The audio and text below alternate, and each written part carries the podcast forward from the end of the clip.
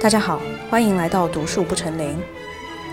今天我们谈论的话题是言论自由是什么，学术自由又是什么？这两者有什么区别？之所以想要谈论这个话题呢，是因为最近我的生活中出现了一位只能说在道德上非常邪恶的人。用我虔诚的基督教朋友的话说啊，他们这种基督教徒就是把这种事情概括得非常好。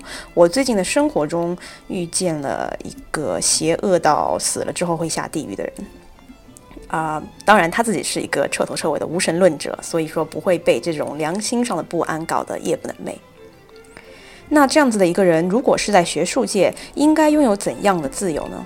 他配拥有怎样的自由呢？又或者说，在我们文明社会里，是否拥有去剥夺他自由的权利？哎，这是这期播客想要讨论话题的来源。但是还有一个我觉得更深层次的问题。之前我有一期播客做过跟自由有关的话题，第十五期跳脱衣舞自由算是自由吗？当然，我觉得第十四期播客有关哈耶克的自由主义和第十七期播客讲。嗯，为什么我在巴厘岛感受到的消极自由，最终无法让我获得满足，也都是和自由相关的话题。其实，我觉得有关于自由的维度是一门很深奥的社会议题，也是我自己很感兴趣的话题。但是，它在我们中文语境这个公共空间里，其实被谈论的并不多。不是因为我们社会缺乏谈论自由的公共空间。我觉得只是好像是因为我们没有培养足够多的习惯去不断的反思这些问题。我们每一个人可能都会有一些直觉上的感受，比如说经常在网上看到有网民说，呃，说什么美国是一个自由的国度吗？简直是在放狗屁！美国是没有什么言论自由的。美国大学现在哪有什么言论自由？现在的美国大学早已经失去了所谓的言论自由，因为，嗯，你没有办法在大学里说一些政治不正确的话，比如说关于种族、性别、性取向、呃，政治意见等等。如果你现在在美国持持有跟主流相悖的意见的话，就可能会呃被人给攻击，或者甚至会呃被大学给开除。这些都是那些嗯宣称美国已经失去了言论自由的人他们会持有的观点。我觉得这些网友说的在某一个程度上是对的，但是自由的维度又很复杂很微妙，一切不是非黑即白。就比如说，我相信我们所有人都支持一定的言论自由。嗯，我相信听我播客的听众都会承认，我们自己相信的绝大多数观点，虽然说我们觉得是对的。但是我们仍然愿意容忍那些跟我们持相反观点的人继续活在这个世界上，对吧？我们可以不同意他们，但是我们愿意捍卫，嗯，他们持有跟我们观点不同的权利。我们愿意让他们，嗯，有一个跟呃发生就是和我们辩论的空间。但是与此同时，又有一些其他的观点，有一些少数的观点呢，我们想完全拒绝跟持我们相反观点的人，呃。共处在同一个社会里，比如说乱伦，对吧？有一些支持乱伦或者是恋童癖的人，我们就觉得应该让他们闭嘴，让他们彻底的闭嘴，甚至最好可以把这种人从我们的社会里赶尽杀绝。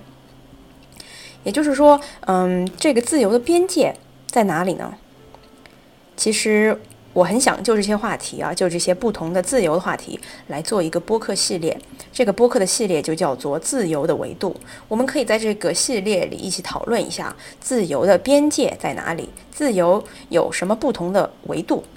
我相信每一个社会它都有不同的边界，但是这个边界它又不完全是被社会习俗而决定的，总是有一些不变的、接近人性的嗯自然因素来划定这些边界。我也相信，一个真正自由的社会是一个呃每一个成员都可以去享受并且积极的使用他所拥有的这份自由的社会。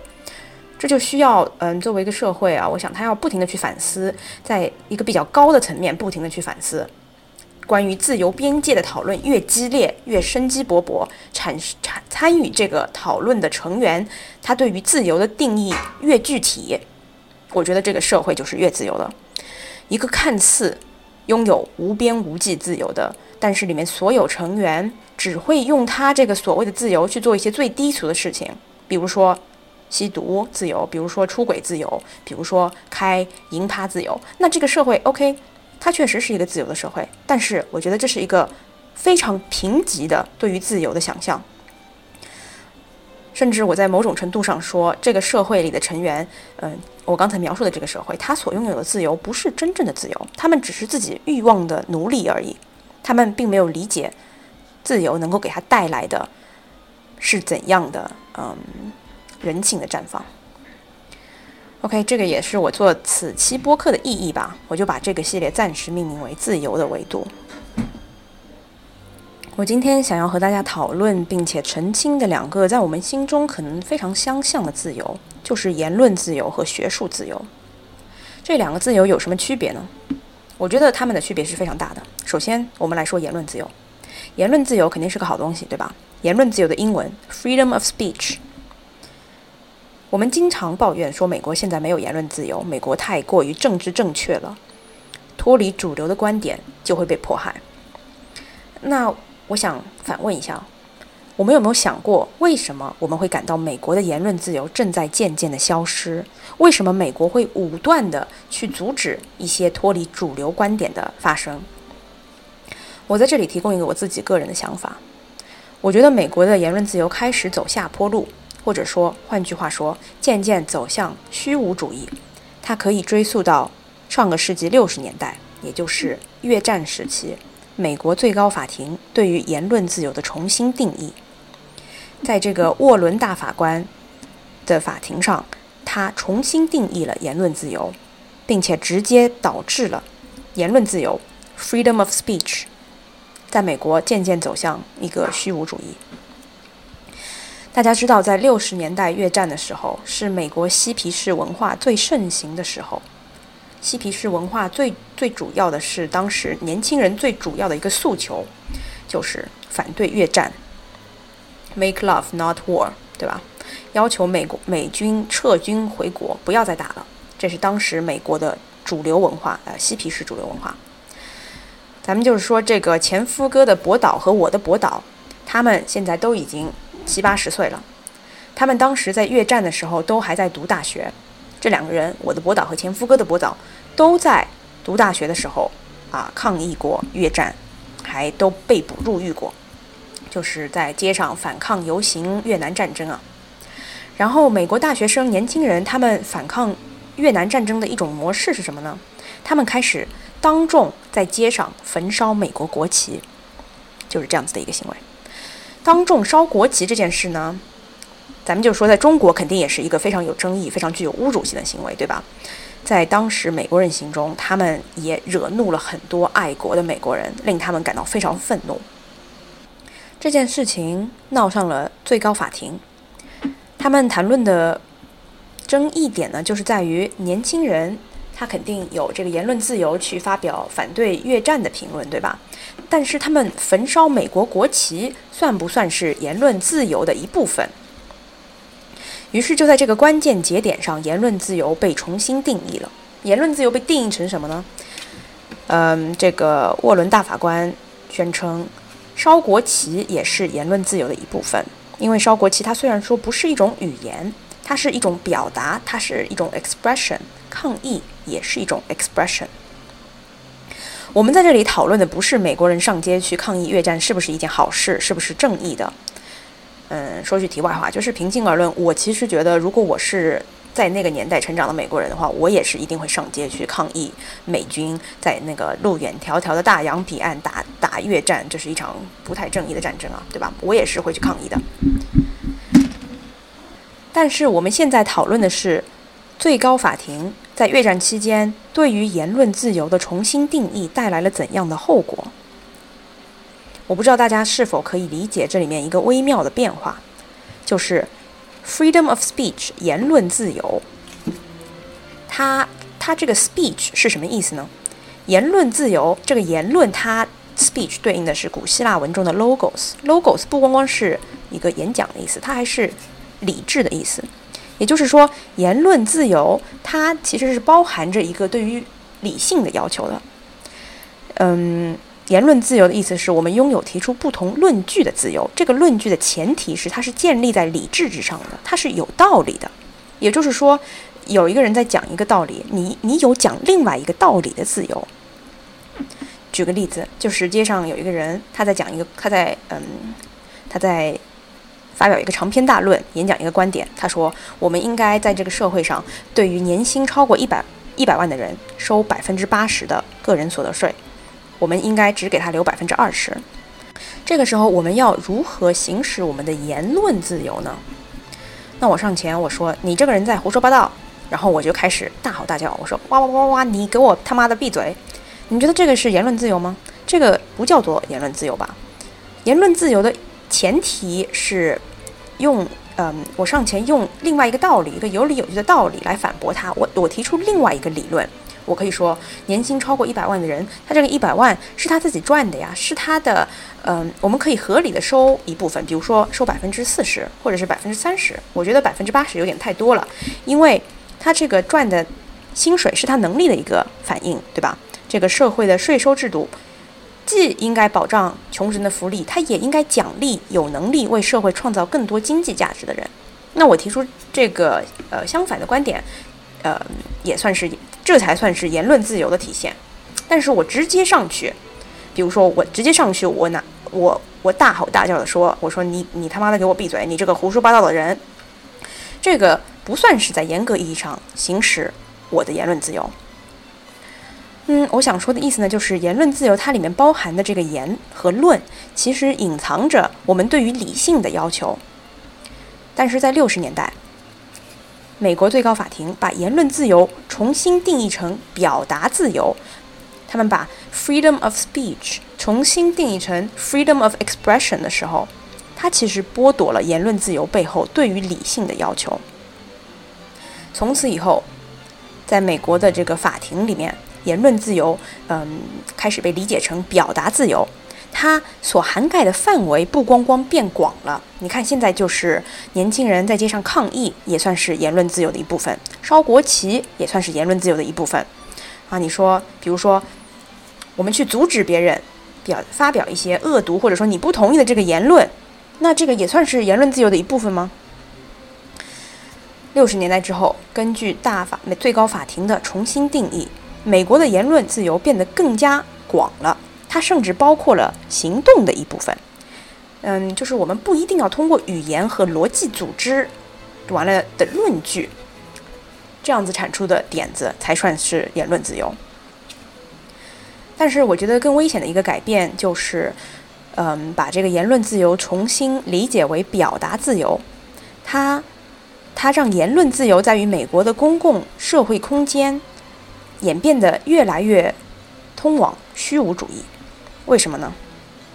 我跟大家讲一讲，也不知道大家是否同意我这个理解。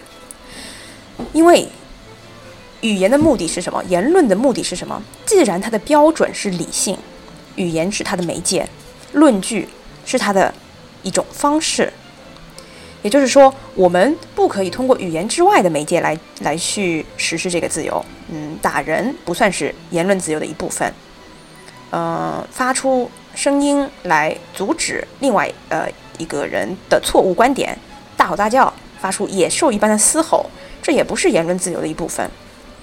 那在某种程度上来说，其实这个言论它是有一个比较高的底线的。你可以说一个逻辑混乱，嗯，没有办法精准的表达他的想法，或者说胡说八道、强词夺理的论点，它甚至你你甚至可以说它不算是一个言论。那为什么我们会有这个感觉呢？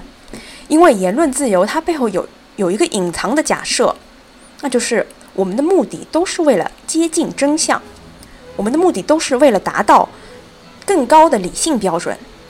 当然，在很多个问题上，它可能会同时存在很多个标准。就比如说，而且这些标准甚至可以是相悖的。就比如说，嗯，A 可以说我想要一个高福利社会，但是我们这个社会需要很高的税。收很高的税去救助穷人，提供免费的医疗和免费的教育。但是 B 也可以说，嗯，我想要一个开放市场，这个社会需要给企工企业家提供更多机会，收取极低的税。因为我们要给创业者以及有创业精神的人提供最大的自由空间以及奖励机制，这样的社会才是最有活力的社会。乃至于 C 可以说，一个像一九八四老大哥这样的社会才是最好的，因为它是最有秩秩序的。因为这样的社会可以消灭所有的罪犯，对吧？在这样的社会里，所有人都可以在那个老大哥的监控下，嗯，做呃放弃做坏事的欲望。你看这三个观点。其实是不可以同时存在的，但是我愿意，我甚至愿意说，他们都符合了言论自由的标准，因为他们的背后是有一套逻辑的。你可以觉得这套逻辑是错的，但是它是一定建立在逻辑的基础上的。当他们被说出来的时候，你会觉得这个论点它是建立在一种理性标准之上的。只有达到了这个标准，我们才可以开始辩论，不然的话，倘倘若连标准都没有。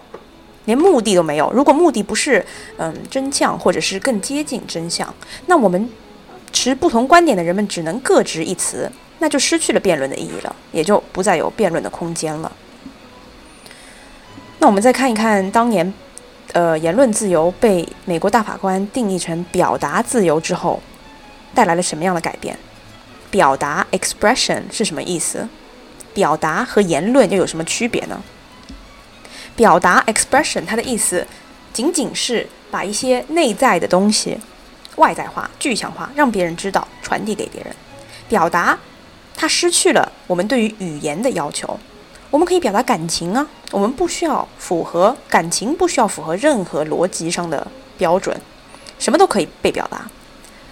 首先，我认为把言论自由重新定义成表达自由，就等于是。我们重新定义了我们觉得应该受到保护的那个内容，我们把那个内容扩大化了。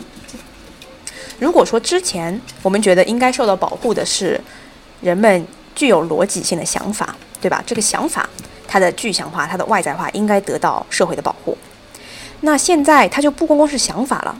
所有的感情、感受、体会，嗯，或者说一件事情，它让你感到不舒服，这个、这个可、这个感受可能是完全主观性的，可能没有任何逻辑基础，可能是呃没有客观存在的，嗯，这个想法它也应该受到保护。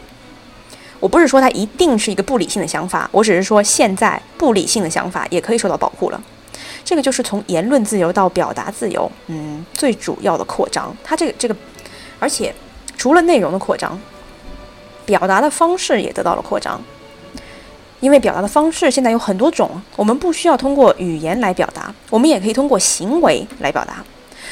所以说，烧国旗在那个六十年代美国越战的时候，就变成了表达自由的一种象征。当然，表达自由肯定是有界限的，比如说，当你。表达自由的同时伤害到了别人，那肯定就是已经超越了表达自由的界限。但是我觉得表达自由，它的界限相比于言论自由来说也变得更广了。我给大家举一个非常微妙的案例，就是这点在美国大学校园中到处都在体现。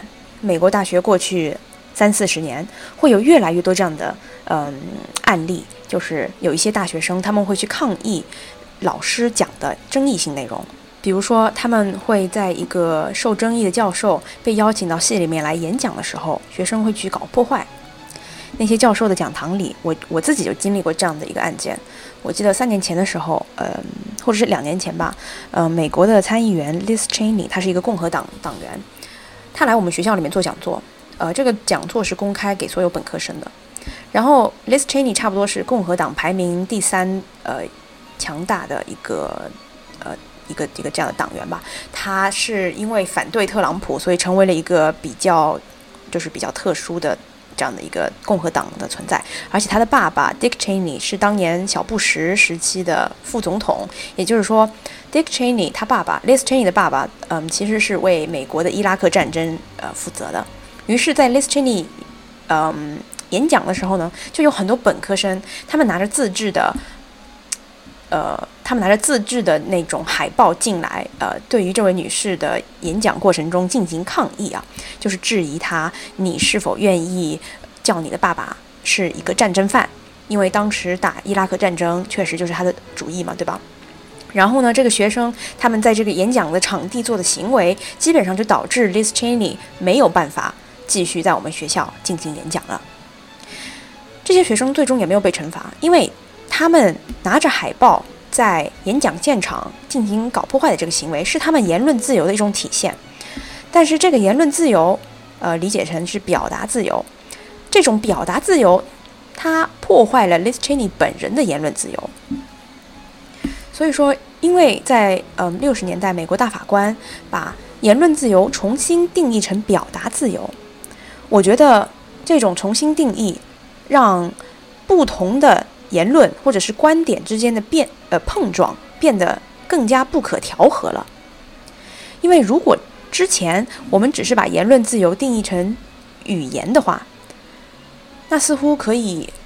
更和谐的进行一种交流，或者是你一言我一语的辩论。但是，如果我们把这个定义扩展到行为，那实际上变成一种行动，也算是抗议，也算是言论自由的话，那那我们嗯和双方的交流似乎就很难想象了，也无法进行下去了。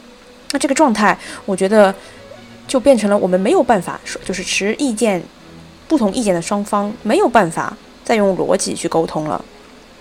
这已经变成了一个不可调和的矛盾，就是一开始这个矛盾它已经跟理性无关了。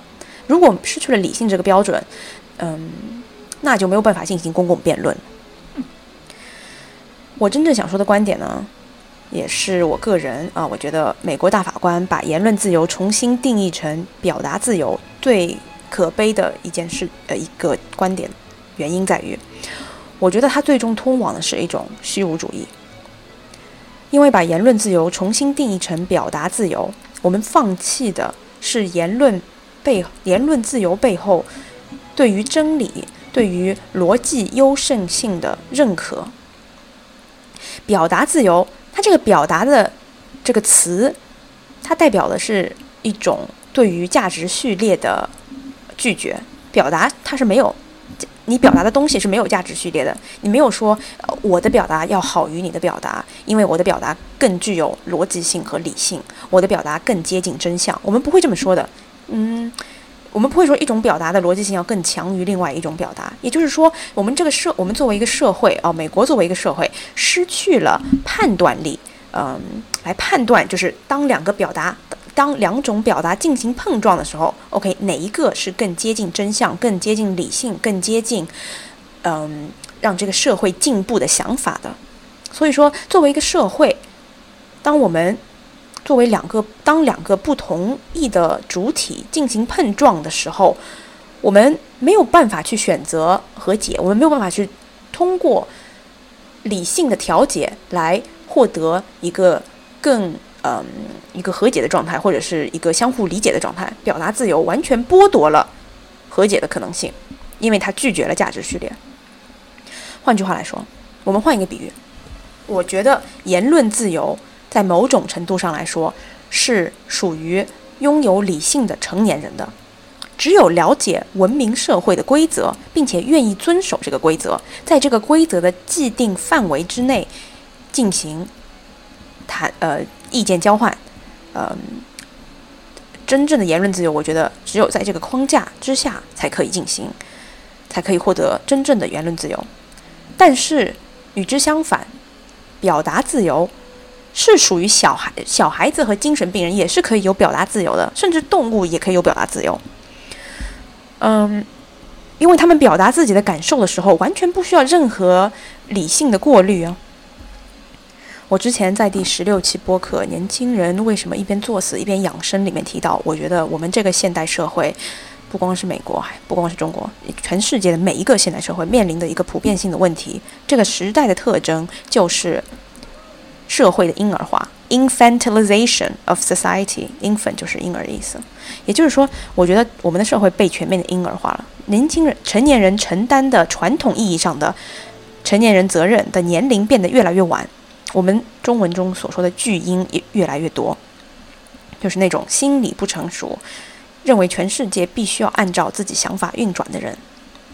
在我的理解中，至少美国社会正在不断的巨婴化，就是因为在社会公共空间里面，像成年人一样，利用理性去讨论、去辩论、去通过公共社会空间的言论自由的冲撞，而放弃自己幼稚的、犹如儿童一般没有经过理性洗礼的这些单纯想法的空间越来越少了。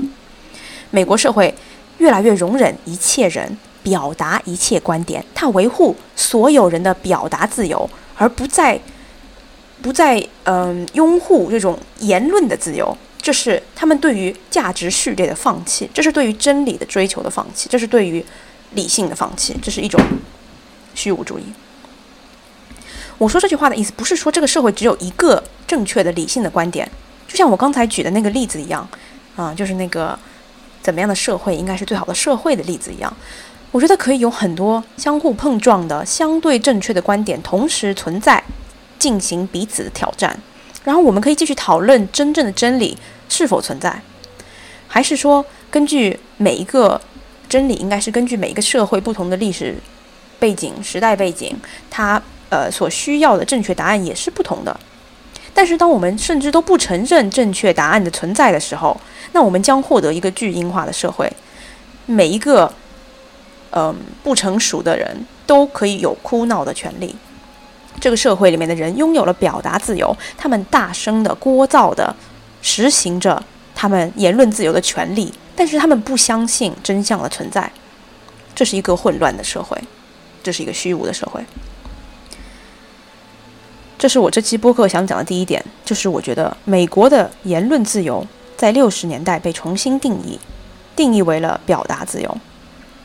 这是在某一方面，我觉得是可以解释为什么现代美国价值序列这么混乱，也可以解释为什么现在的美国与其通过言论之间的冲撞来筛选掉一些没道理的观点，它直接通过禁止某一些观点来达到筛选不正确观点的方式，因为我们肯定不能容忍每一种观点同时存在在社会上，肯定是要进行一些筛选的。筛选的方式有两种，第一种是通过理性的探讨去探索、去碰撞哪个观点更接近真相、更有逻辑性，它的，嗯，它更优越，但是。因为美国重新把言论自由定义成了表达自由，他放弃了这种筛选方式，所以，因为表达是没有高下之分的，但是言论是可以有高下之分的。那美国大法官放弃了这个标准之后，我们用什么方式来筛选一部分我们不想要出现的观点呢？我们只能通过美国人只能通过禁止发言的方式来阻止一些观点的表达。这是我的第一个想法。为什么美国？呃，在我们看起来，言论自由正在越来越下降。实际上，这是一个很复杂的社会原因。嗯，在我的心中，美国美国是在言论言论自由这个方面上，美国的价值是价值观是通向虚无主义的。那下面我们来讲一讲学术自由。学术自由是什么？以及学术自由和言论自由的区别。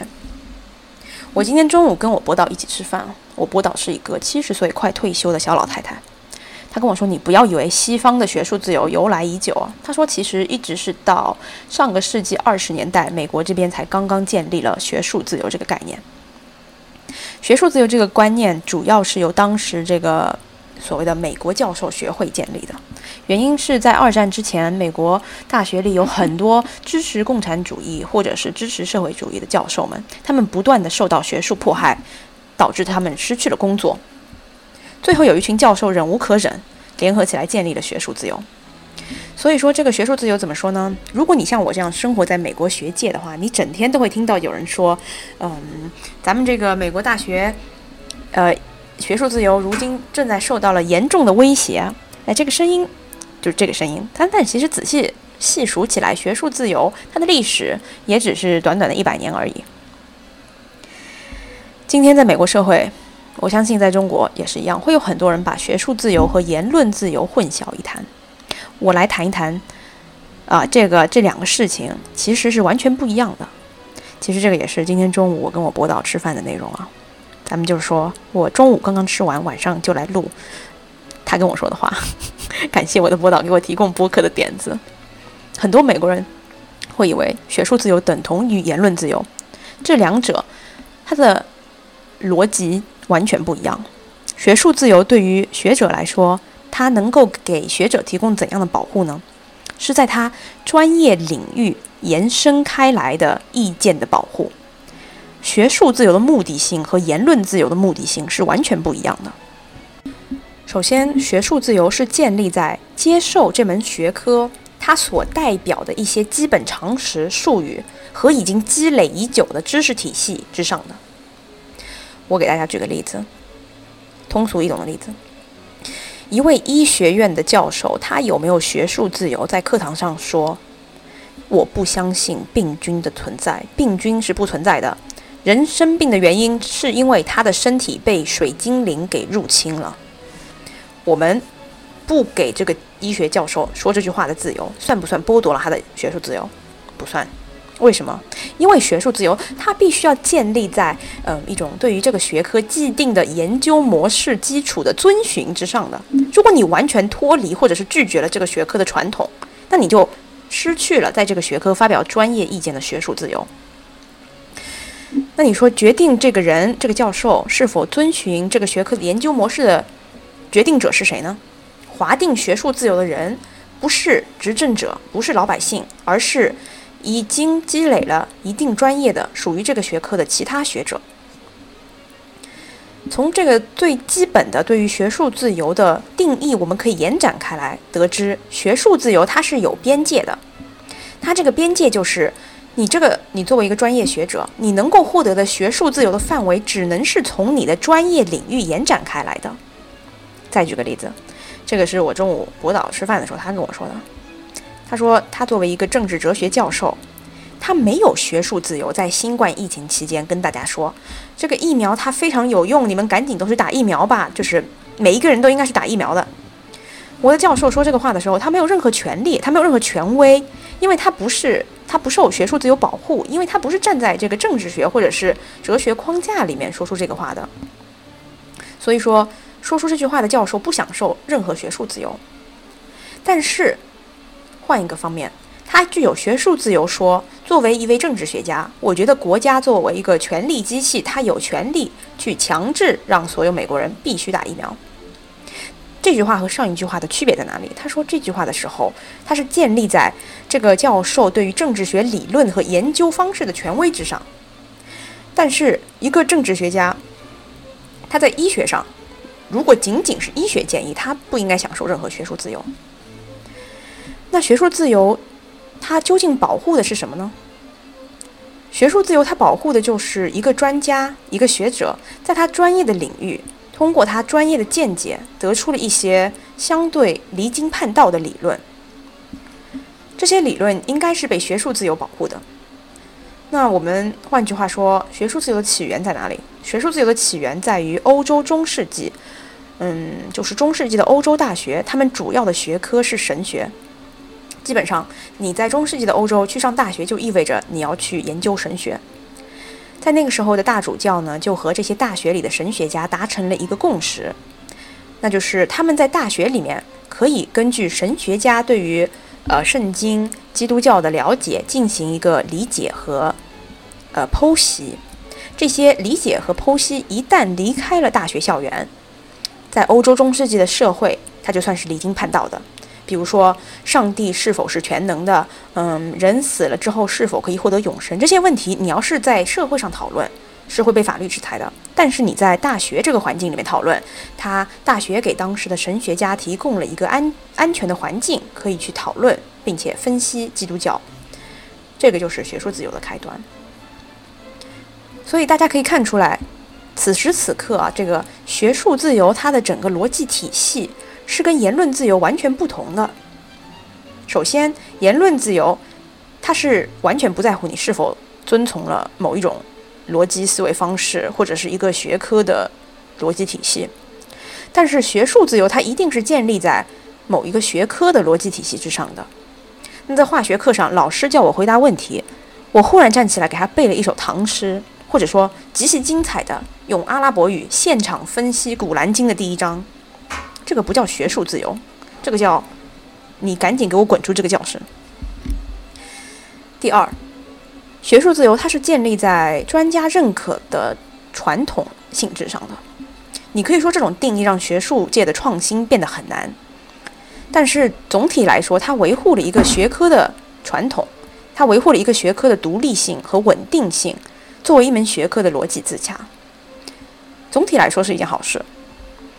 如果说真的出了一个千年一遇的天才，对吧？啊，尼采，他一上来就把这个哲学这门学科的边界和诗诗歌这门学科的边界给模糊掉了。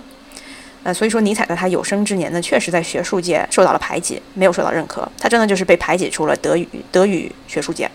尼采，嗯，等于说后来他的这些哲学书都是他自费出版的，他没有受到任何专业的认可，他的人生中也没有卖出过几本书。虽然说。我们承认，当时的德德语哲学界确实错待了尼采。事实证明，尼采死后，他的哲学也确实改变了这个哲学史，重新定义了哲学的边界。但是总体来说，这种对于学术自由的界定，可以帮助绝大多数学科维持它的专业性，以及呃抵御抵御这种精神病和疯子的瓦解，对吧？因为一整个近代。西方史上可能有成千上百个觉得自己是尼采的疯子，但是真的能够逻辑自洽，以及通过智慧挑战哲学边界的哲学家，只有尼采这样一个人。对，今天就这样找我的博导小老太太聊了半天的八卦，然后聊着聊着就谈到了这个学术自由和言论自由这两件事的区别。我的博导也跟我吐槽啊，就说美国其实跟我们中国一样，也有很多美国人在抱怨，说美国越来越没有言论自由了。大学里的政治正确风气正在逐渐不断的压迫言论自由。但是很多人抱怨性的讲这句话的时候呢，很多人就会把言论自由和学术自由混淆在一起。这两种自由的逻辑是完全不一样的，一种是。社会性自由是属于每一个人的，而且言论自由的边界它是由法律或者是政府来决定的。但是学术自由它是一种专业性自由，它是带有权威性的自由，它它是延伸自大学这个机构在现代社会里的地位。而学术自由的边界又是相对狭窄的，它的边界不是由大众决定，也不是由政府决定，而是由学者。作为知识殿堂里的群居者一起决定的。但是这一期播客对我来说，我最想表达的一件事情就是，现在美国人在讨论言论自由的时候，他们谈论的不再是理性的言论，而是表达的自由，所有一切表达的自由。我觉得这是美国社会的退步，这是美国社会逐渐变得不理性化的第一步。这个种子在六十年代就已经播下了。一个没有办法通过理性辩论来筛选、屏蔽掉一些社会、一些观点的社会，只能够通过一些不理性的方法来筛选、屏蔽掉一些观点。美国最高法庭对于言论自由的重新定义，让美国社会从一个逻辑正确的社会变成了一个政治正确的社会。当每一个人都拥有表达自由的时候，我们失去的是接近真相的自由。OK，今天的这期播客就到这儿吧，我们下期再见，拜拜。